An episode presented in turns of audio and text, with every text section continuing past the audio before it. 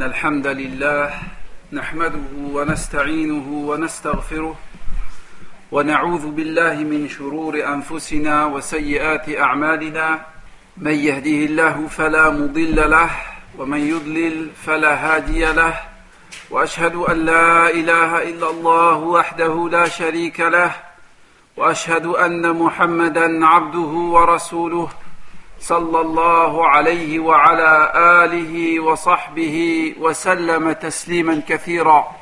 إن أصدق الحديث كلام الله وخير الهدى هدى محمد صلى الله عليه وسلم وشر الأمور محدثاتها وكل محدثة بدعة وكل بدعة وكل بدعة ضلالة وكل ضلالة في النار. أما بعد فلا زال الحديث عن سيرة رسول الله صلى الله عليه وسلم وحديثنا عن السيرة اليوم يكون عن أمرين اثنين Donc nous continuons toujours les cours autour de la biographie du prophète sallallahu alayhi wa sallam et aujourd'hui le cours portera autour de deux points.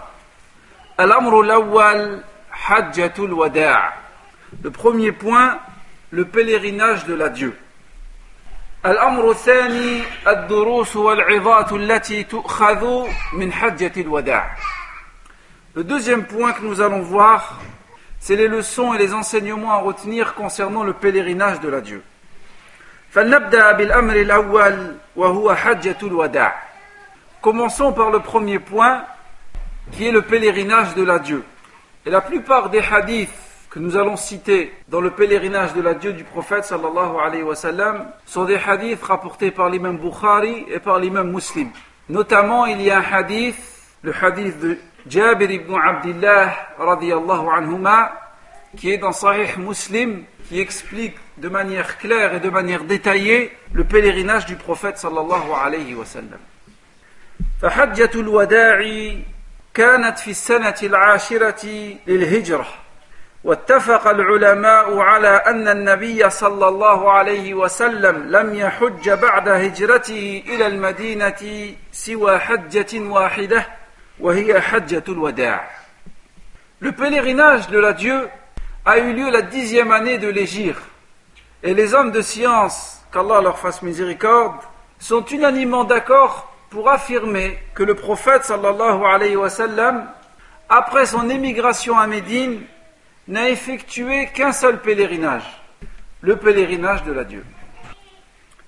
ففي العام العاشر من الهجرة أذن رسول الله صلى الله عليه وسلم أن رسول الله حاج هذا العام فقدم المدينة بشر كثير فبلغ عدد من حج مع رسول الله صلى الله عليه وسلم ما يزيد على مئة ألف حاج كلهم يلتمس أن يأتم برسول الله صلى الله عليه وسلم ويعمل مثل عمله صلى الله عليه وسلم Et la dixième année de l'Égir, le prophète sallallahu alayhi wa sallam annonça aux gens son projet d'effectuer le Hajj.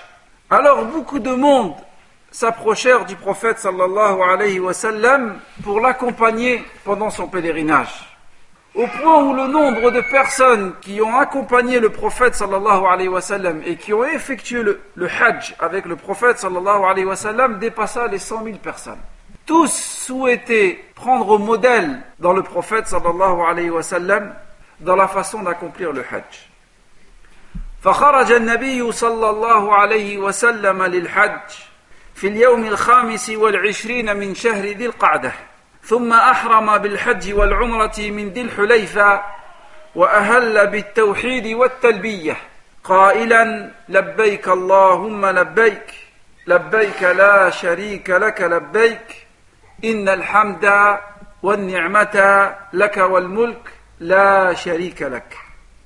Et ainsi le 25e, le 25e jour du mois de Dhul Qa'dah, le prophète sallallahu alayhi wa sallam se dirigea vers la Mecque pour effectuer le Hajj.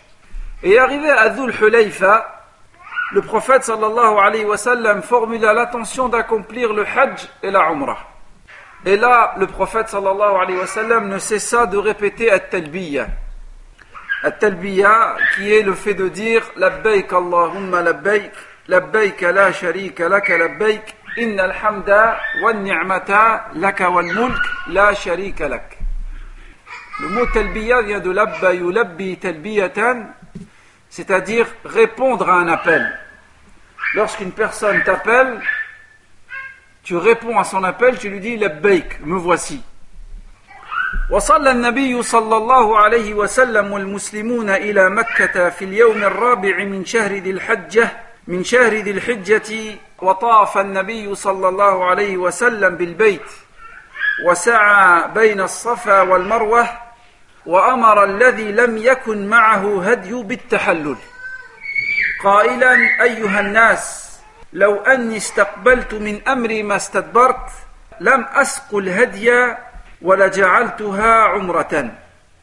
فقال سراقة بن مالك رضي الله عنه يا رسول الله ألعامنا هذا أم لأبد الأبد فقال النبي صلى الله عليه وسلم لا بل لأبد الأبد Et le prophète sallallahu alayhi wa sallam arriva à Mecca le quatrième jour du mois de Dhul Hijjah.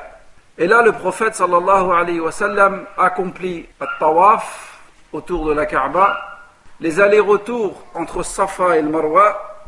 Et le prophète sallallahu alayhi wa sallam ordonna à ceux qui n'avaient pas emmené avec eux leur offrande, el hadiyu, il leur ordonna de se désacraliser en leur disant, dans l'avenir, si j'avais à refaire le pèlerinage, je n'y emmènerai pas d'offrande et j'y viendrai avec l'intention de faire la Umrah la Umrah dans un premier temps, et ensuite le Hajj, ce qu'on appelle At-Tamattu'.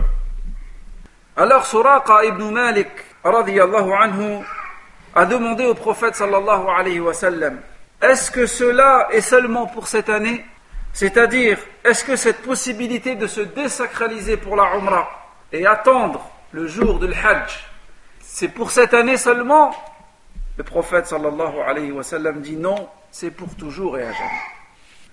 وفي اليوم الثامن من شهر ذي الحجة يوم التروية توجه النبي صلى الله عليه وسلم والمسلمون إلى منى فأهلوا بالحج فصلى صلى الله عليه وسلم بها الصلوات المفروضة قصرا دون جمع. فصلى العصر والمغرب والعشاء والصبح وباتوا تلك الليلة في منى. Ensuite, le huitième jour de Dhul Hijjah, qui est appelé le jour de Tarwiyah, le prophète sallallahu alayhi wa sortit vers Mina. Et là, le prophète sallallahu alayhi wa sallam passa la nuit.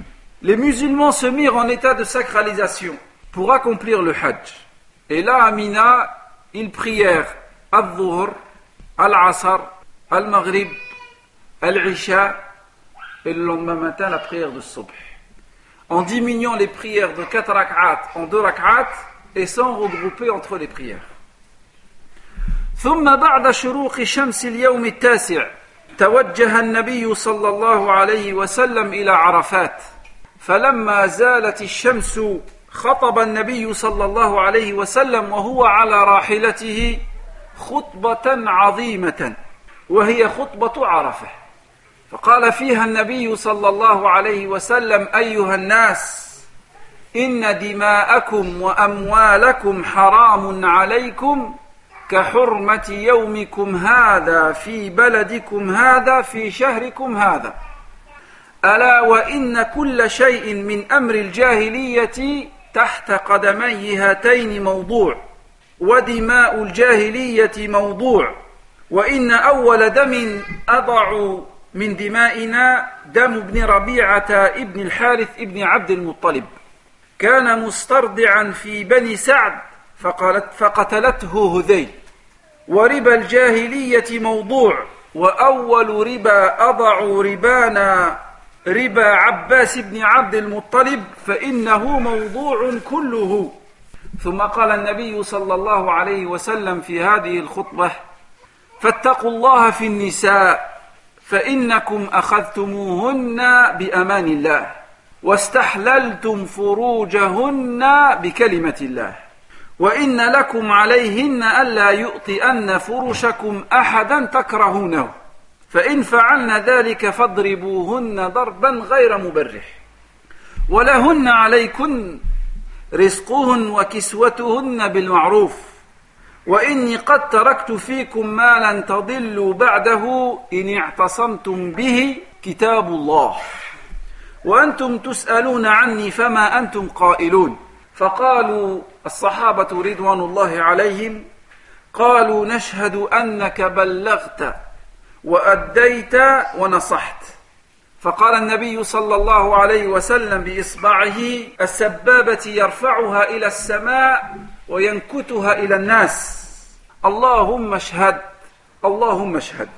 وفي ذلك اليوم العظيم نزل الله تعالى قوله اليوم أكملت لكم دينكم وأتممت عليكم نعمتي ورضيت لكم الإسلام دينا Ensuite, le neuvième jour du mois de Dhul Hijjah, après le lever du soleil, le prophète sallallahu alayhi wa sallam se dirigea vers Arafah.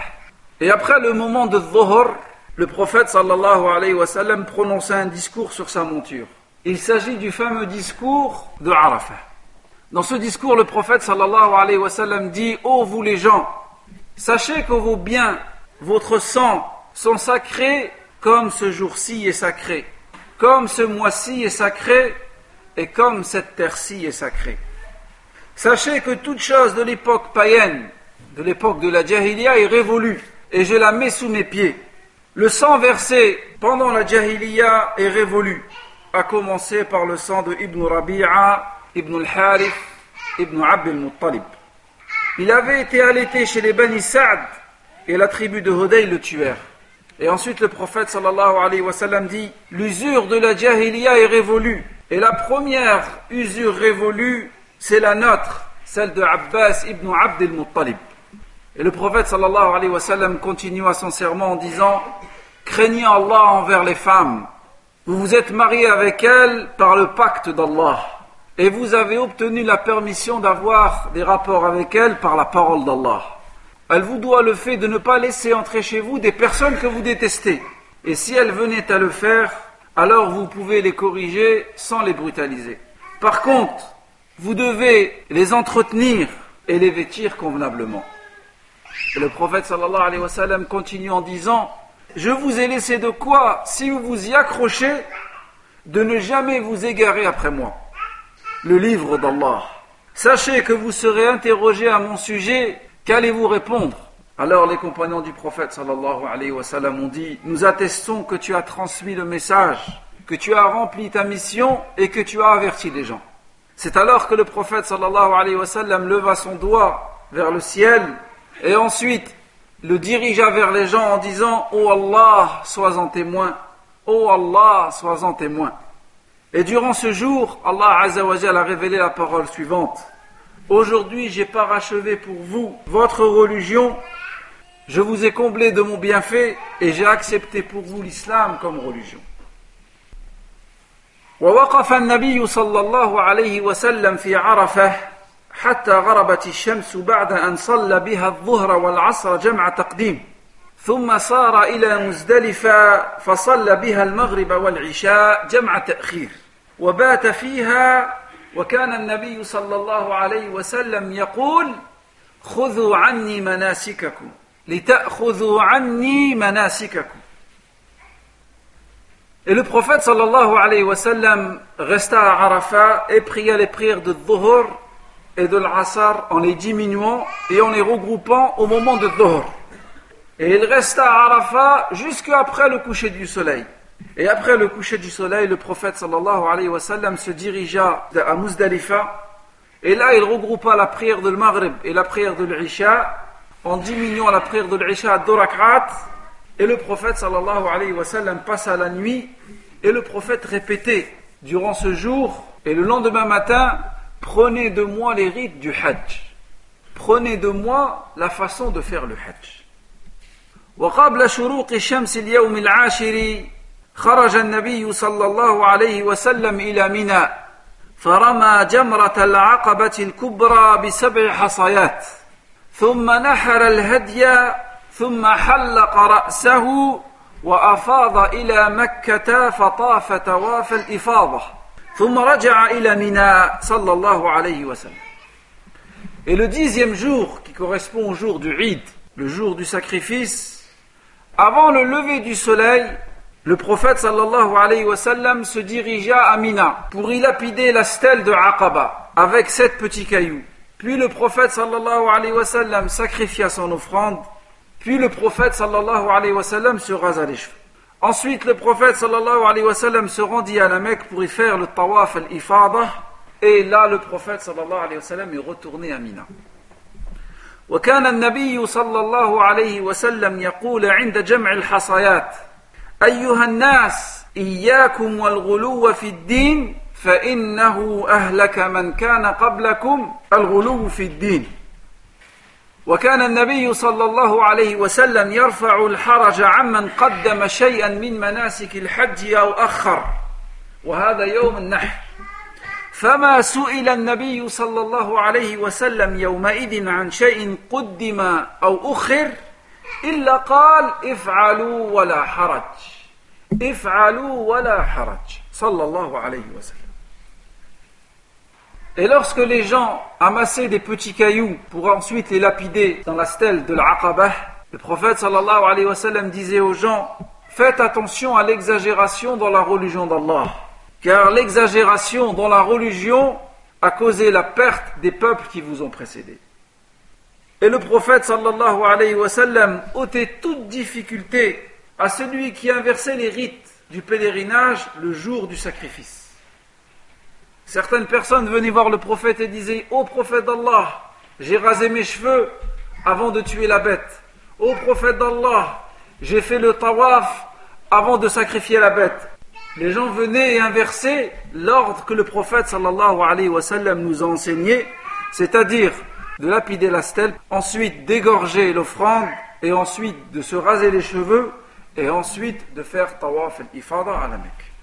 Et à chaque fois que les gens venaient questionner le prophète en disant au prophète d'Allah, j'ai inversé l'ordre, j'ai avancé telle chose, j'ai reculé telle, telle chose, le prophète sallallahu alayhi wa disait, faites, il n'y a aucun mal. Faites, il n'y a aucun mal. وخطب النبي صلى الله عليه وسلم الناس في يوم النحر فقال فيها أي يوم أعظم حرمة؟ قالوا يومنا هذا. فقال النبي صلى الله عليه وسلم فأي شهر أعظم حرمة؟ قالوا شهرنا هذا. ثم قال النبي صلى الله عليه وسلم فأي بلد أعظم حرمة؟ فقالوا بلدنا هذا.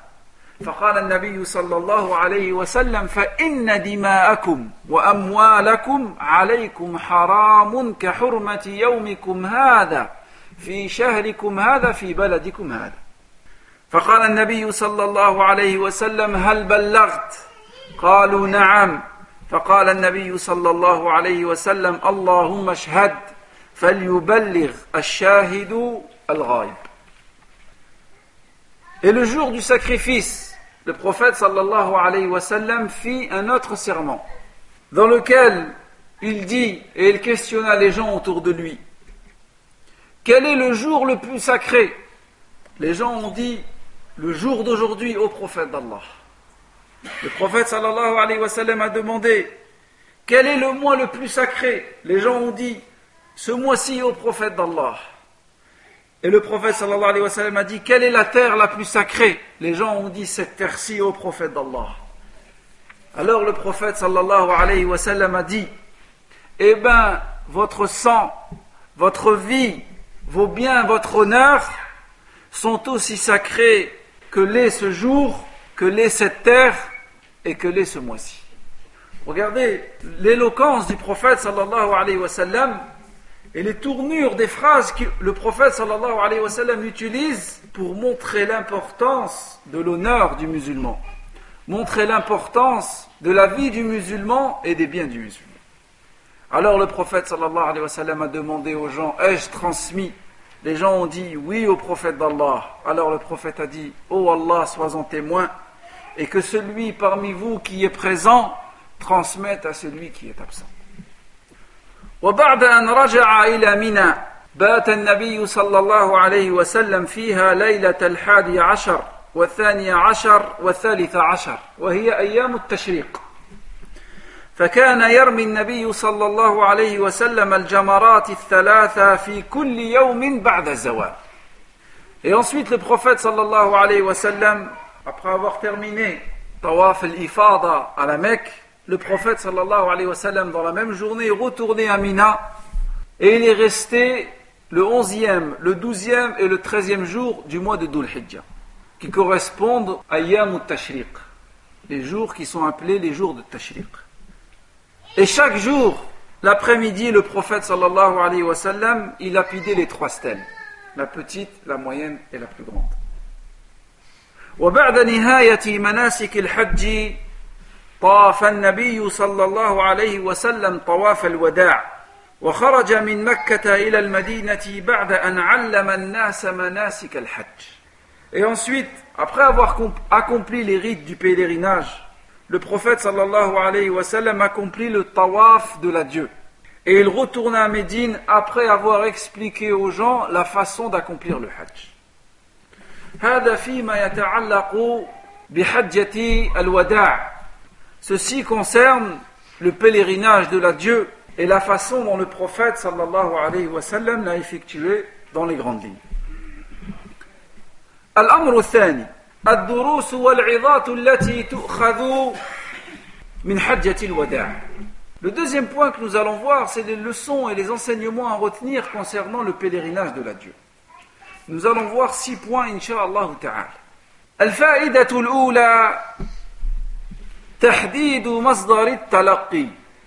la première leçon très importante à retenir concernant le pèlerinage de la Dieu, c'est que durant le pèlerinage de la Dieu, le prophète sallallahu alayhi wa sallam a défini et a bien précisé les sources de notre religion et les sources de la législation. ففي حجة الوداع حدد النبي صلى الله عليه وسلم مصدر التلاقي الذي يجب على الأمة أن ترجع إليه. وذلك عندما قال لهم خذوا عني مناسككم.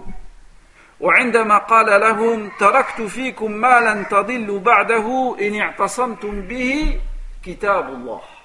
Durant le pèlerinage de la Dieu, notre prophète sallallahu alayhi wa sallam a défini clairement les sources de la législation.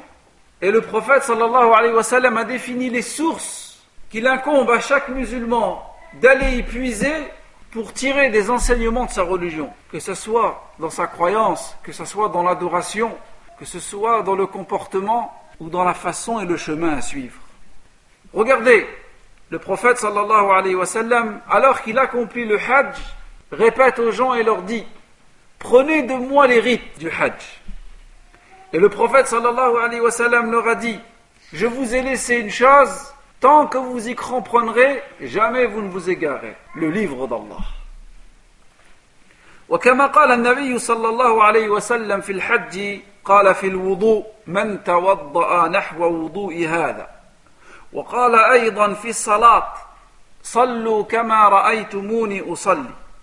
فعلى الأمة أن تأخذ دينها من الكتاب والسنة حتى لا تضل عن الصراط المستقيم. لقوله صلى الله عليه وسلم تركت فيكم ما إن تمسكتم به لن تضلوا بعدي أبدا كتاب الله وسنتي. وعلى المسلمين أن يفهموا الكتاب والسنة بفهم سلف هذه الأمة أصحاب محمد صلى الله عليه وسلم ومن تبعهم بإحسان إلى يوم الدين. يقول الله تعالى والسابقون الأولون من المهاجرين والأنصار والذين اتبعوهم بإحسان رضي الله عنهم ورضوا عنه وقال النبي صلى الله عليه وسلم وستفترق أمتي على ثلاث وسبعين فرقة كلهم في النار إلا واحدة. قالوا ومن هي يا رسول الله؟ فقال هي التي تكون على ما أنا عليه وأصحابي. وقال النبي صلى الله عليه وسلم إنه من يعش منكم فسيرى اختلافا كثيرا فعليكم بسنتي وسنة الخلفاء الراشدين المهديين عضوا عليها بالنواجذ. Le prophète sallallahu alayhi wa sallam, comme nous avons dit précédemment, alors qu'il accomplissait le hajj, insistait et disait aux gens, prenez de moi les rites du hajj. De la même manière, le prophète sallallahu alayhi wa sallam accomplissait l'odo et disait aux gens Celui qui fait l'odo de la manière dont je viens de le faire. Et de la même manière, le prophète sallallahu alayhi wa sallam disait concernant la prière Faites la prière comme vous m'avez vu la faire. Ainsi, il incombe à chaque musulman, il incombe à toute la communauté musulmane de puiser sa religion dans le livre d'Allah, de puiser sa religion uniquement dans le livre d'Allah, dans l'authentique de la sunna du prophète sallallahu alayhi wa sallam, et selon la compréhension des compagnons du prophète sallallahu alayhi wa sallam et des pieux prédécesseurs et des premières générations. Et si les musulmans ne font pas, n'empruntent pas cette méthodologie dans leur religion, alors ils s'égareront de la voie droite. Comme le prophète a dit, je vous ai laissé deux choses. Jamais vous ne vous égarerez tant que vous vous, y cramponnerez. Le livre d'Allah et la sunna du prophète alayhi. De même, il incombe à chaque musulman et à toute la communauté de comprendre le livre d'Allah et la sunna du prophète selon la compréhension des pieux prédécesseurs. Allah azawajal dit à propos des compagnons du prophète et ceux qui les suivent avec perfection et parmi les premiers musulmans, parmi les muhajirin et les ansar et ceux qui les ont suivis avec perfection, Allah est satisfait de eux et sont satisfaits d'Allah. Et le prophète sallallahu alayhi wa sallam insiste sur ce point en disant Ma communauté va se diviser en 73 groupes. Tous sont en enfer sauf un seul groupe. Les compagnons ont dit Quel groupe au prophète d'Allah? Le prophète sallallahu alayhi wa sallam a dit le groupe qui est sur ma voie est celle de mes compagnons. Et le prophète sallallahu alayhi wa sallam nous dit dans un autre hadith, le hadith de Irbad ibn Sariya, il dit Celui qui va vivre parmi vous verra beaucoup de divergences. Alors attachez-vous à ma sunna et la sunna de mes compagnons, bien guidés, et mordez-y. Mordez dans cette sunna. Voilà pour ce qui est du premier enseignement. al حرص الصحابة على التأسي بالرسول صلى الله عليه وسلم والاقتداء به. فقد اجتمع معه صلى الله عليه وسلم جمع من الحجاج لم يجتمع معه من قبل مثله. كلهم يريد أن يتأسى برسول الله صلى الله عليه وسلم ويأخذ عنه.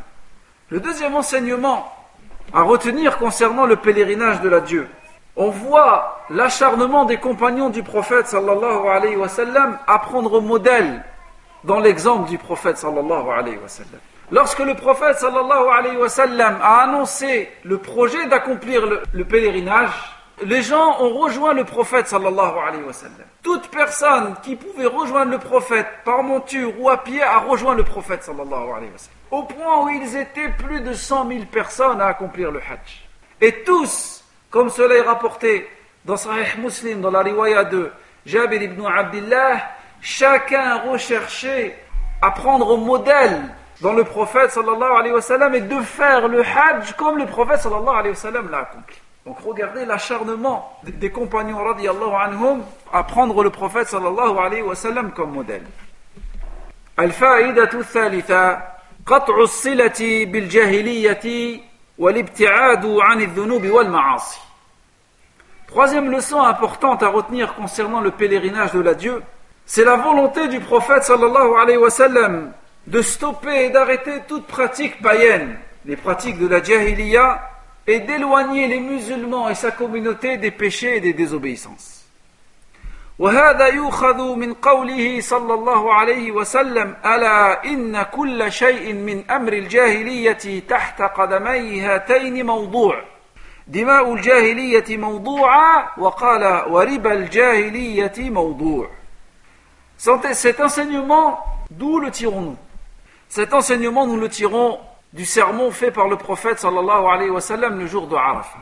Lorsque le prophète sallallahu alayhi wa sallam a dit Toutes les pratiques de la jahiliya sont révolues et sont sous mes pieds. Et le prophète sallallahu alayhi wa sallam a dit Le sang de la jahiliya est révolu et l'usure de la jahiliya est révolue. فيجب على الأمة الإسلامية أن تبتعد عن أمور الجاهلية لتعيش في ظل الإسلام كاملا والتبرج من أمور الجاهلية قال تعالى ولا تبرجن تبرج الجاهلية الأولى. والحكم بغير ما أنزل الله من أمور الجاهلية. قال تعالى أفحكم الجاهلية يبغون؟ والفخر في الأحساب والطعن في الأنساب والاستسقاء بالنجوم والنياحة من أعمال الجاهلية. قال النبي صلى الله عليه وسلم أربع. أربع في أمتي من أمر الجاهلية لا يتركونهن الفخر في الأحساب الطعن في الأنساب والاستسقاء بالنجوم والنياحة وهذا صححه الشيخ الألباني في صحيح الجامع Suite à ce sermon du prophète sallallahu alayhi wa sallam, il incombe à la communauté musulmane de s'éloigner de toutes les pratiques de la jahiliya. Afin que cette communauté, afin que les musulmans vivent entièrement sous l'ombre de l'islam. Et il existe encore aujourd'hui des points qui font partie de la jahiliya. Le fait de se dévêtir, fait partie des points de la jahiliya. Allah Azza wa dit dans le Coran, ne vous exhibez pas à la manière des femmes de la période de la Jahiliya. Aussi le fait de juger par une autre loi que celle d'Allah fait partie des points de la Jahiliya. Allah Azza dit dans le Coran, est-ce le jugement de la Jahiliya que vous recherchez? Aussi se vanter de sa notoriété, insulter l'origine des gens, rechercher l'appui à travers les étoiles, ou bien se lamenter, tout ceci sont des pratiques de la Jahiliya. Écoutez ce que nous dit le prophète sallallahu alayhi wa sallam. Il dit il y a quatre pratiques de la jahiliya qui ne seront jamais délaissées par ma communauté. Se vanter de sa notoriété, insulter l'origine des gens, demander la pluie à travers les étoiles et se lamenter. فائدة الرابعة أكد النبي صلى الله عليه وسلم على حرمة دم المسلم وعرضه وماله وأكد النبي صلى الله عليه وسلم على ذلك في خطبه في حجة الوداع Quatrième enseignement à retenir concernant le pèlerinage de la Dieu, c'est que durant le pèlerinage de la Dieu, le prophète sallallahu a insisté lourdement sur le caractère sacré de la vie du musulman, sur le caractère sacré de l'honneur du musulman et de ses biens. Et le prophète sallallahu a insisté sur ce point dans tous les serments et tous les discours qu'il a prononcés durant le pèlerinage de la Dieu. Al-fa'idatul khamisa, al-wasiyatu bin nisa. Le cinquième point à retenir concernant le cours d'aujourd'hui, c'est la recommandation faite pour les femmes. وهذا يؤخذ من قوله صلى الله عليه وسلم في خطبته فاتقوا الله في النساء كان النبي صلى الله عليه وسلم يوصي دائما بالنساء فيقول استوصوا بالنساء خيرا وفي آخر أيامه وهو في فراش الموت يقول الصلاة الصلاة وما ملكت أيمانكم. والله عز وجل وصى بالنساء فقال تعالى وعاشروهن بالمعروف.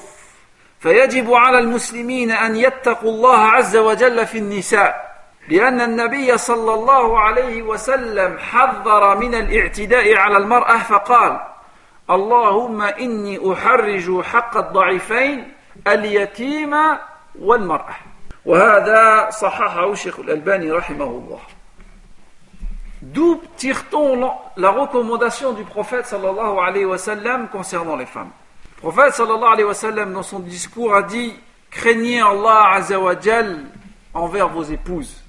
Et le prophète sallallahu alayhi wa sallam, dans toutes les circonstances, le prophète sallallahu alayhi wa sallam recommandait aux musulmans de bien se comporter avec leurs épouses.